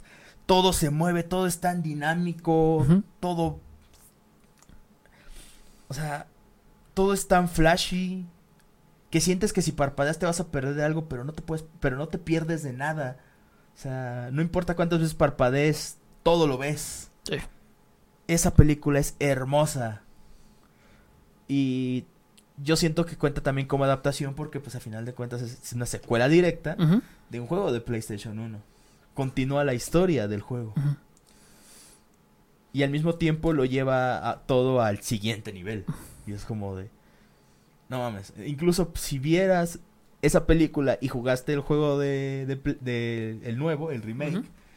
esta- dirías, dirías más, ah, mira, esta película sí es una verdadera secuela de este juego. Ok. Porque visualmente son muy similares. Ok. Son interesantes. Sí, esa película. y yo la, y yo la vi sin saber un carajo de Final Fantasy VII. Yo nunca he jugado Final Fantasy VII, nunca tuve la oportunidad de jugarlo. Bueno, sí, una vez. Y me robaron el juego después. Ok. Sí. Y aún así la vi y fue como de, ah, no mames. Sí. O sea, yo quedé encantado con esa película. Y la he visto quién sabe cuántas miles de veces. Está en Netflix. De hecho, creo que Ok. en Netflix tienen una versión especial, una edición especial, que tiene ciertas escenas añadidas. Con escenas extras. Ok. Y, La versión del director. Casi, casi. Y sí, esa película es una, es una chulada. Esa, esa película, de hecho, fue, fue la revista Tomis en 2004, creo. O 2000, 2005, creo. La clasificó como mejor fanservice. Ok. Porque literalmente era la, era la película que nadie esperaba, pero que todos amaron. Porque literalmente le dio a los fans lo- este, algo que no sabía que querían. Ver este, o sea, ver a Final Fantasy, los personajes de Final Fantasy 7 específicamente, en toda su, Esto es su gloria. toda su gloria. Ok. Es que ya Eso recuerda que fan service no es necesariamente ver culos y tetas ahí, sino Sí. que es este literalmente Que le dé a los dar- fans lo que quieran. lo que están buscando. Sí, sí. Ah, que... ser populista con los. Sí, sí, sí, básicamente. Eh, o por ejemplo, tenemos una adaptación tan, tan, tan a la mano. Transformers. También ha tenido varias adaptaciones. Sí. Su medio original son animaciones. Sí. ¿no? Igual que muchas, muchas caricaturas de los 80s, 90s. Sí. Ese es el medio original. Ya después se va a películas, a cómics. Que por ciento, las tortugas ninja han tenido muy buenos cómics. Sí. Pues los originales eran bien darks. Sí, Todos utilizaban el mismo color. sí. Todos eran rojos. Y eran parodia de Daredevil. Pero sí. Eh, bueno, de Transformers quería comentar que igual, igual que pasó con Resident Evil, que la primera película decías, ah, ok, y conforme más películas van llegando ya pides que pare. Lo mismo pasó también con Transformers, Sí. porque la primera era como de, ah, ok, es un concepto interesante, la segunda es, ok, es el mismo concepto que la anterior, ya no es tan innovador, pero ok, la historia iba. En la tercera es como de, ok, esto ya se fue a la verga. Pero está entretenida. A partir de la siguiente yo sinceramente ya no la vi. Porque era de, ok, voy a ver lo mismo. Como en dinosaurios robots. Ajá. Yo, Sin yo la, embargo- yo la vi, fue así como de, ah, mira, sale Grimlock. Sigue siendo una película horrible. Sí. Y la quinta ya no la vi. Fue así como de, ay, no, yo no quiero una quinta película de esta mierda. Y al final dijeron, ¿sabes qué? Vamos a hacer una nueva. Y luego hicieron Bumblebee gracias al cielo. ¿Qué hicieron Bumblebee? Que ahí quiero hacer una gran anotación. Siguen manteniendo este concepto de Autobots contra Decepticons. Siguen siendo extraterrestres, sigue habiendo drama humano, pero lo tocan de tal forma que no se vuelve repetitivo a las películas anteriores. Sí. Es una película que tiene corazón. Y cambian estas escenas de acción en las que no entiendes qué está pasando y solo ves dos masas de fierro este retorciéndose. De fierro que venden. Ajá, de fierro retorciéndose, eh, supuestamente golpeando a otra masa de fierro que se está retorciendo mientras escuchas ruidos no naturales. Ajá. Convier- se convierte todo esto en dos robots de dos colores diferentes peleando con artes marciales. Lo cual le da un toque muy diferente. No es. No fue la forma tan eh, aparatosa en la que los mostraban con luces y efectos y fuego. No, no, no. Fue que mostraron prácticamente un combate. Por lo menos a mí me encantó esa escena de Sí. combate. Cuando le tira la patada a Bumblebee. y usa la misma patada defensiva, güey, es un momentazo porque va para una llave. Sí. Y es un momento hermoso. Y no pierden esta, este sentido que tenían las películas anteriores. Y las caricaturas de que el humano es pequeño en comparación a estas madres robóticas. Sí. No, pues también me acuerdo cuando empezamos a ver esa película. Que empieza en Cybertron. ¿Sí? No mames, o sea, para mí eso fue un detallazo. Y, o sea, yo estaba así como de, no mames, ese es Jazz. No mames, ese es Wayjack. No mames, ese es Arcee. No mames. Güey, yo me estaba orgasmeando. Sí. Tuve un orgasmo bien cabrón. Porque estaba viendo Sí, sí, todos sí. los pinches juguetes. Como de, no, no, no, no, no, no. Yo estaba maravillado con eso. O sea, y ver esos diseños. Ah, que usaron los diseños eh, de la animación. Y sí, ajá, no solo los diseños, se hicieron diseños G1 de la generación Ujú. 1, combinándolos con los diseños super robóticos de, de, de las películas de Michael Bay. Así es como yo me imaginaba las los, los Transformers de, de Bay en un principio. Ese equilibrio. Que debo decirlo, a pesar de que se me hacían muy extraños los diseños originales de Michael Bay, yo decía, sí me los creo, porque son alienígenas. Sí me creo que los, los Transformers puedan ser así. Sí. ¿Extraño los diseños viejos? Sí, pero me creo más estos porque son extraterrestres. Sí. Pero cuando vi estos diseños de la película de Bumblebee, fue así como de, ah, no mames. También me creo que estos sean extraterrestres y sí me creo que son los Transformers. Sí. Es como de, sí, no, no mames. Y lo que lo único que sí me dolió fue no ver a Megatron. Probablemente en futuras películas de ese universo de Transformers. Ojalá y la sigan, porque la neta sí. De hecho, me, gustaba cuando decían, es que, es que son precuelas de las, de las películas de B. Y yo de, no, no lo son, no lo son. Afortunadamente no lo son. Este es un nuevo universo. Sí, sí. Y, y lo más es se que- agradece. Y, y lo, y, lo, y lo chido es que tomaron como guiños, como lo del Camaro, lo de convertirse en el Camaro. Sí. Porque es como de, ah, mira, se convirtió en el Camaro. No tiene por qué, porque, porque la- de hecho al final, cuando se encuentra con Prime y los otros Autobots, es como de, ahí cuando dije, a huevo, no es una precuela, No. es su, pro- es su propia secuencia. Eh, Es, es técnicamente un soft reboot. Ajá, es un soft reboot, exacto. Eso fue, eso fue para mí, fue genial.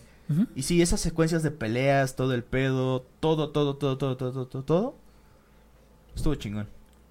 Y estaba chido. John Cena, tu, tu, tu, pero nunca lo vi. Sabía que iba a estar, pero nunca lo vi. Sí, no, yo tampoco.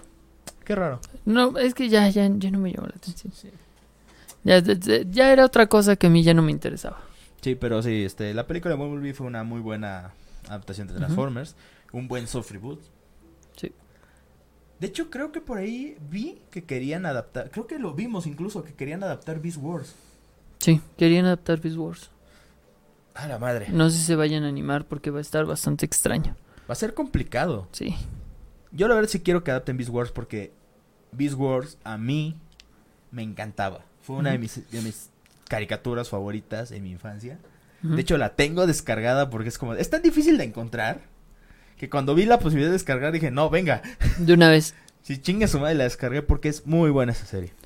Dice yo solo vi la 1 y 2 de Transformers. Pues son las divertidas, güey. Ajá, la tercera ya es así como de, eh, la cuarta. Ya se va por otro la, lado. la cua- la cuarta, quinta y, y la quinta ya. Hasta ahí, güey, dijeron, no, ya vamos a hacer borrón cuenta nueva de estas Mira, madres". Transformers y Resident Evil, ve la 1 con mucho cariño, ve la 2 ah, para entretenerte. Ajá. Después de la 3, la 3 ya vela nada más por si te está gustando, pero de después ya no. O de forma irónica, ya después ya no. Ya de la T4 en adelante ya no las ve. Ya no Por las favor, veas. y no las veas. ¿Sabes qué otra adaptación me mama y es reciente? Y es una de las mejores adaptaciones de un videojuego a una película que han hecho. ¿No es Sonic? Aparte, Detective Pikachu. Ah. Detective Pikachu para mí es una joyita de la corona de las adaptaciones. Sí. Y es, es, es una película que vi cuatro veces en el cine. Porque me mamó tanto la forma en la que adaptan este universo, en la que pues son como animales, como Sí. los animales que nosotros conocemos, Sí. solo que ellos tienen tipos elementales y pues podrían Inc- matarte. No, incluso también tienen como trabajos, pues ya ves que estaba el, el Manchap Sí, como tránsito. Como de- tránsito. o sea, haciendo las porque el. Snorlax se durmió. Ajá. Los Arcanine, eh, sí, los Arcanine prácticamente como perros policía. Ujú, o sea, todo eso, pues como en la caricatura, ya ves que los oficiales Jenny siempre tienen un Growlithe. O sea, Exactamente. sí, y, y- y es también como... ¿Qué, qué Pokémon querían a- poner a atrapar al, al, al morro? ¿A- ¿Al morro? Sí, ya ves que dijeron este... El... ¿Cómo, ¿Cómo se llamaba el? Bueno, no el morro, pero sí el prota. Sí, no me acuerdo cómo se llama el prota. ¿Qué- ¿A qué Pokémon lo querían este? Le, le decían, anda, atrápalo y no lo atrapa. ¿A un Cubone? casi- Ah, sí, que casi lo mata de un huesazo. Sí. Sí, sí, sí. Ahí sí, ahí sí me gusta que lo ponen un poco más, este... Realista es como de, puedes atraparlo, pero si sale mal, mejor ten un plan de escape. Sí. Ah, como dato curioso. Sí, ves que al principio hay una especie de escena de un combate Pokémon en un estadio. Sí, Ya ves que aparece un güey japonés. sí, es red. Ese güey es un Kamen Rider. No mames. ¿Y sabes cuál Kamen Rider es? ¿Cuál? Kamen Rider Drive. No mames. No mames. Sí. ¿Nita? Sí. A la verga, ok. Yo sabía que era red. Que en esa película canónicamente era red. Sí, dijeron que canónicamente Ajá. era Red. Pero también es un Kamen Rider. A la verga, ese sí no me la sabía. Ahora lo sabes, ¿sabes? No me la sabía para nada. G.I. Joe. G.I. Tuvo Joe. dos películas Sí. horribles. Sí, terribles. Ah, ¿qué se debo decir? La primera me entretuvo. Más o menos. Es que mira, son entretenidas, pero son... eh, eh, lo mismo, regresamos, son entretenidas, pero son malas. Sí. Son malas adaptaciones. sí. Güey, vimos Velocipastor, no podemos decir nada sobre eso. Bueno, pero O sea, Velocipastor fue, Velocipastor fue hecho así a propósito. Sí, O sea, su propósito era esa. Dice Shaim, este, la 5 Resident Evil se pone muy raro. sí, se pone sí, rarísima. De demasiado. hecho, está tan rara que ni siquiera estamos seguros si hubo una sexta. ¿Tú sabes si hubo una sexta? Porque al chile no quiero eh, manchar mi historial de búsquedas. Sí, es como así de trascendente fue eso. Por ejemplo, Red también es una adaptación. ¿No, ¿no han visto las películas de Red? No, Re. R-E-D.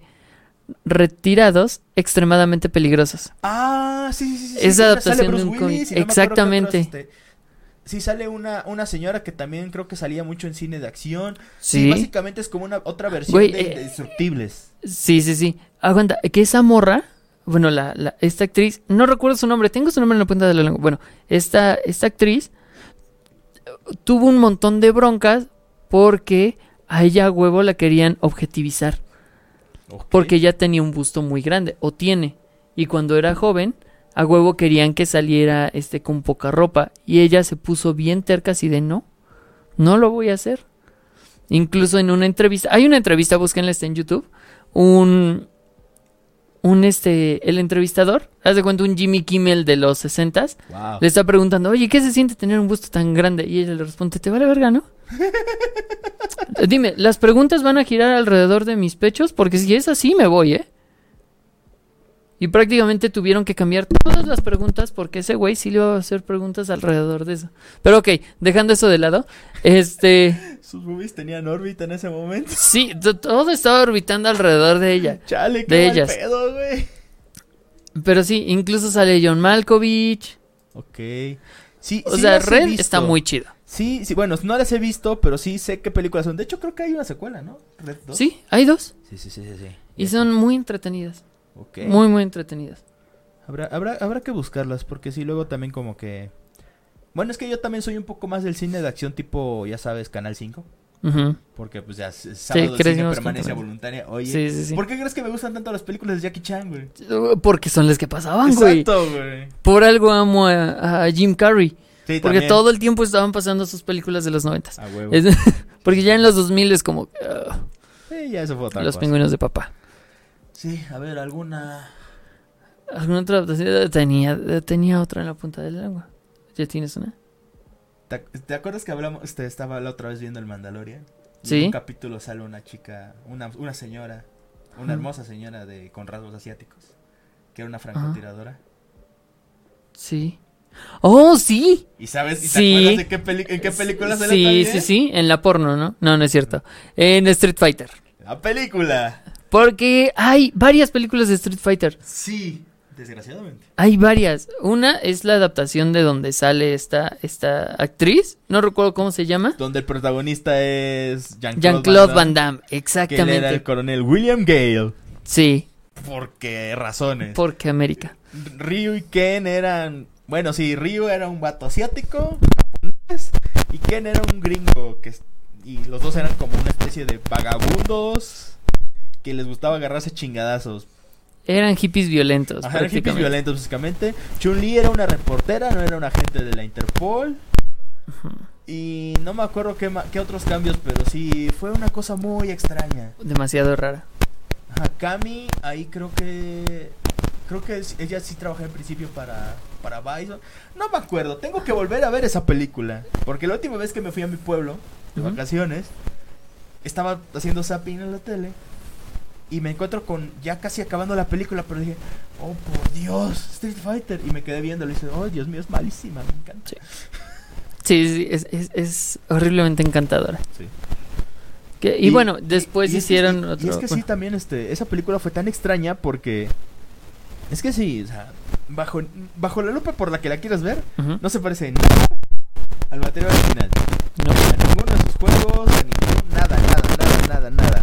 Porque, eh, para empezar, en ningún juego Gale es el protagonista. Para empezar. Una. para empezar.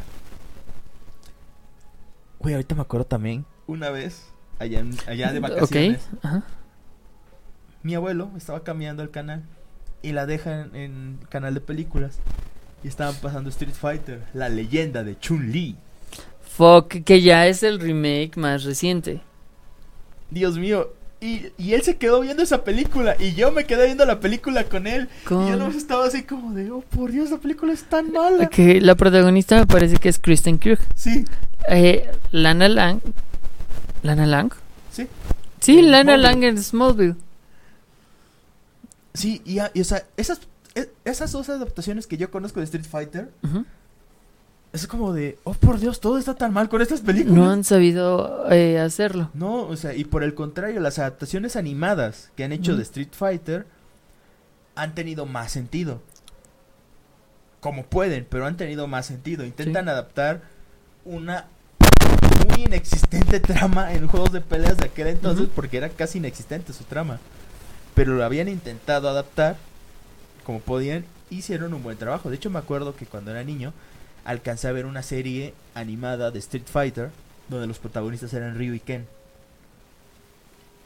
Y hay una parte donde creo que a Chun-Li este Bison controla su mente y lo obligan a pelear contra Ryu y. Ken. Y creo que todavía no habían este completado su entrenamiento porque todavía no desarrollaban completamente el Hadouken y el Shoryuken. Y cuando soltaban ambos poderes era un espectáculo visual cabroncísimo. Y es como de ¡ah, la madre! No me acuerdo si era Street Fighter Victory o algo así. Pero esa serie, a pesar de que se iba por su propio camino, tenía un poco más de sentido. Trataba de tener coherencia con el universo de Street Fighter. Porque a pesar de que los juegos no tenían mucha historia como tal, tenían una especie de lore coherente. Sí. A diferencia de esas películas de Hollywood. Donde todo era todo era que- así como de... No, pues pongamos estos... Es, es como de... Agarras tus juguetes, Sí. los pones aquí y, Y pues, vamos a hacerlos pelear. vamos a hacerlos pelear a la verga. Eh, me acaban de venir a la mente dos adaptaciones que ni ustedes Y ustedes van a estar eh, eh, en desacuerdo reconocer. conmigo de que son terribles. Una, Howard del Pato. Oh, por Dios. ¿Se acuerdan de Howard del Pato de la película? Yo la vi el año pasado de nuevo. No mames, qué horrible era. Yo me acuerdo que la vi de... ¿Sabes cómo se la llamaban en el Canal 5? ¿Cómo? Howard el superhéroe. Ajá, Así la llamaban. Howard el superhéroe. No mames, pinche película rara. Yo la vi de niño y sí me gustó. Tenía como seis años. Es que no lo entiendes en ese Lo entonces. sé. Ya después de que ves las implicaciones, deja la zoofilia a un lado. O sea, lo mal que estaba el guion. Los defectos estaban decentes para ese entonces. Y, y aún así no eran como los mejores. Eso contaría como tokusatsu. Efectos prácticos. Ajá, técnicamente es un tokusatsu. Sí. Y la otra, y la que tampoco van a estar eh, en desacuerdo, Dragon Ball Evolution. ¡Oh, por Dios! Esas son malas adaptaciones. A eso me refiero con mala adaptación. Monster Hunter es una mala película medianamente adaptada. Dragon Ball Evolution es una mala película terriblemente adaptada. Sí. Sí, la- Es- Monster Hunter podríamos darle un, una E de esfuerzo, pero muy de mala gana, dada. Ajá. Porque sí es como de... Unas partes parecía que le intentaron adaptar, pero es, está hecho de una manera muy floja. El guion es flojo. Es muy flojo. Y la manera en la que se adaptaron elementos del juego, súper flojo. Pero Dragon Ball... Dragon Ball no tiene ni pies ni cabeza. Ajá, es como de, güey, nada de ahí tiene sentido. Mm. Nada. O sea, creo que hubiera sido más fácil que le hubieran puesto otro nombre a esa película. Sí. Sí, sí, completamente. Pero se colgaron de nuevo con el nombre, como Joker. Es, es- no, sí, Dragon Ball es. Es terrible. No respetan absolutamente nada. Yoshi. Yoshi, no. Este, Roshi. Termina siendo un señor de. Ni siquiera de la tercera edad, es como de mediana edad. No, creo que sí, un señor como de 50 años. Por mucho. Ajá, como un- es un señor canosito Ajá. de 50 años tal vez. Bulma es una femme fatal que anda en moto, vestida de cuero. Y Goku es un. es un vato con armas de fuego y, y ya. eh, es, es prácticamente un yakuza al que su mamá le pega. ¿Quién? De Yamcha. Yamcha. Ah, sí. Yamcha es como de yo quería ser yakuza pero mi mamá me pega. Prácticamente eso es Yamcha. Y Goku es un, un adolescente edgy. Edgy. Sí. Es, es una horrible adaptación. Sí, es horrible. Es pésima. ¿Y El sabes, qué es, sabes qué es lo peor? Que en el doblaje la voz de Goku la hace Mario Castañeda. Sí, la hace Mario Castañeda. Ay, Dios mío. Creo que nunca le he preguntado a María Castañeda que, que- qué pasó por, qué pasaba por su mente cuando estaba haciendo ¿Qué piensa de. Dragon Ball Evolution? ¿Qué piensa y qué pasaba por su mente en el momento de hacer Dragon Ball Evolution? Porque bu- a final de cuentas es su trabajo y él trató de hacer el, el mejor trabajo posible. Sí. Pero ¿qué pensaba cuando vio el material que estaba doblando? Es como de, pues, o sea, sabemos, ya todos sabemos que Dragon Ball Evolution es una, es una pésima película. Es- es Pero, ¿Qué opina usted, señor Mario Castañeda? Si nos está viendo, por favor, responda. Eh, Sí, sería interesante Sí, saberlo. Imagínate, vemos el comentario. María Castañeda ha comentado. Y, y contesta como René García. Nada. Eh, también, otra película que también es una adaptación de un cómic. Y tiene dos adaptaciones, es Dredd, Sí, sí. el juez Dredd. La primera adaptación con Silvestre Stallone, en donde de Dredd solo tenía el uniforme. Sí. Y la segunda adaptación con Carl Urban, que es el Butcher en The Voice.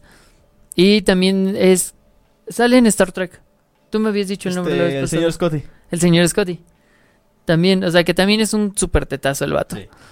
Eh, Eh, eh, lo, más de- lo más memorable del juez Dredd, la primera versión con Stallone, es de I am the law. I am the law. Law. Sí. Responde el otro pendejo. Eh, la primera adaptación, eh, a Stallone le dijeron tienes que usar el casco. Y él no quiso por su ego. A huevo quería que saliera su cara en la película. Güey, nada más con que vieran su mentón y van a saber que era ese, pues, Sí. ese, ese vato. güey. Pero en la segunda adaptación, que es de 2014 más o menos. Creo que No me 2014, acuerdo. 2013. Por ahí. Ah, de- más o menos por esos años. Es una película que es eh, ya para adultos, porque maneja, hablan sobre eh, drogas, violencia, sangre, mutilación. Es una película más apegada al cómic, Que incluso a Carl Urban le dijeron, oye, si no quieres usar el casco no hay bronca, Stallone nunca lo usó y no hubo pedos, la gente se acuerda del juez. y él dijo, no, Carl Urban dijo, no. Dredd nunca se quitó el casco en los cómics, ¿por qué me lo voy a quitar yo? El vato hizo de lado su ego para eh, ser un poquito más fiel al material original. Como Pedro Pascal en el Mandalorian. Como Pedro Pascal en el Mandalorian. Sí, sí, sí. Que Pedro Pascal ha tenido un chingo de trabajo ahorita. Qué bueno. Que viene la adaptación de The Last of Us. Sí. También. Él va a ser Joel. Sí. Joel. Me da risa cómo dicen Joel. Joel. Y la, ni- la niña, que era como el reina o líder de una tribu en Game of Thrones.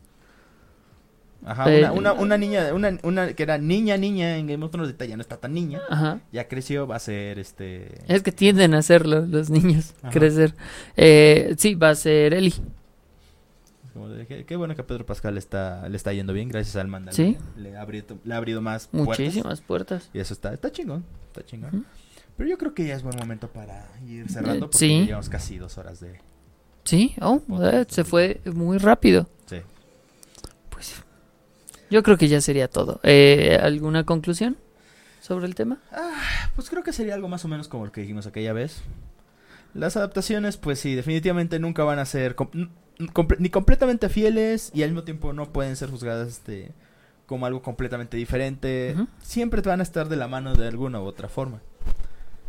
Entonces es como de... Solo disfrútenlas. Y ya. Pero no se callen cuando no les guste. Exacto, o sea... Mira, para mí las adaptaciones son como un taco de canasta. Si tú tratas de replicarlo en tu casa, vas a necesitar tortilla, aceite, Mucho aceite. Mucho aceite. Si vas a querer papas, papas, limones y salsa.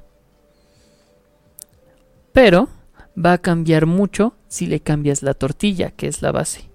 Si le pones una de harina, eso ya no es un taco de canasta. ¿Estamos de acuerdo? Así funciona, por ejemplo, en Monster Hunter. Tienes este mundo fantástico, ¿ok? Pero de los protagonistas pones a un soldado americano de nuestro mundo. Cambia un chingo. ¿Quieres verlo así? Recuerda mi analogía con la tortilla de harina y la tortilla para pues, tacos de canasta. Con Dragon Ball. Todo su mundo es el cambio de tortilla, ya no es un taco de canasta. Ahí está la diferencia. ¿Puede haber cambios? Sí, sin ningún problema. Las adaptaciones de la película. No voy a hablar de la leyenda de. Es más, Shyamalan chinga tu madre. Shyamalan. Este, Ahí está otro cambio. La tortilla estaba intacta, pero esa madre le puso carne árabe. Y estuvo de la verga. No, no, no hizo eso. Quiso hacer, una, quiso hacer un taco, pero agarró pan integral. Eso fue lo que hizo Sí. Lo que hicieron en Dragon Ball fue ir a Taco Bell. ¿Sí? Eso fue, Gran en, en vez de ir a la fuente, compraron Taco Bell. Sí, sí. Y Es- dijeron, es- aquí tengo un taco. Eso no es técnicamente eso no es un taco, señor, pero dice que es un taco.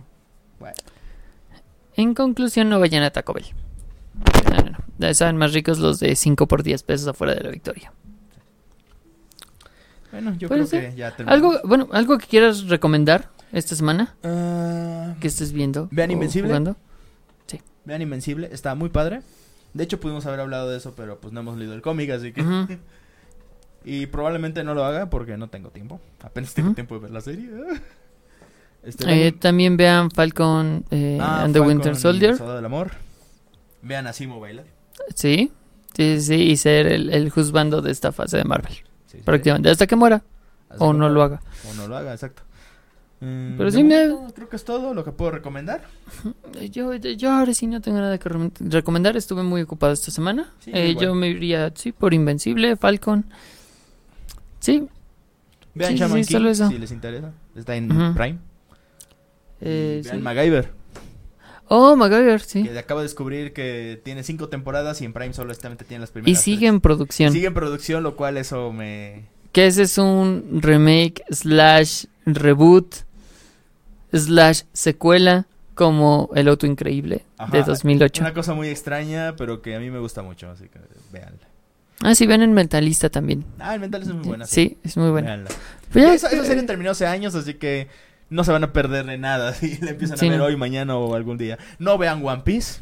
No. No Y vean la Piece. última recomendación de mi parte, manden a chingar a su madre a Uwe Boll, ¿Sí? a ¿Shyamalan? Pal... ¿Eh? ¿Shyamalan? Shyamalan, eh, a veces. Solo por la leyenda de Solo por la leyenda de Hank. Y a Paul W.S. Anderson. Mándenlos a chingar a su madre.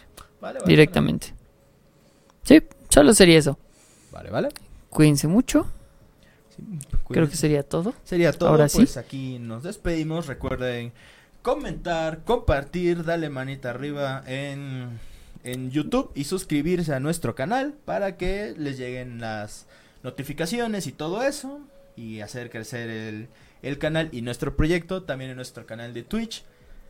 Este, dar, seguir, este, hacernos raid y todo eso para también que para que nos puedan seguir en la plataforma que más les convenga, que más cómoda les parezca y todo eso para que el proyecto continúe creciendo. También recuerden que ya estamos en Spotify. Pueden Sí. encontrar los episodios todos los lunes.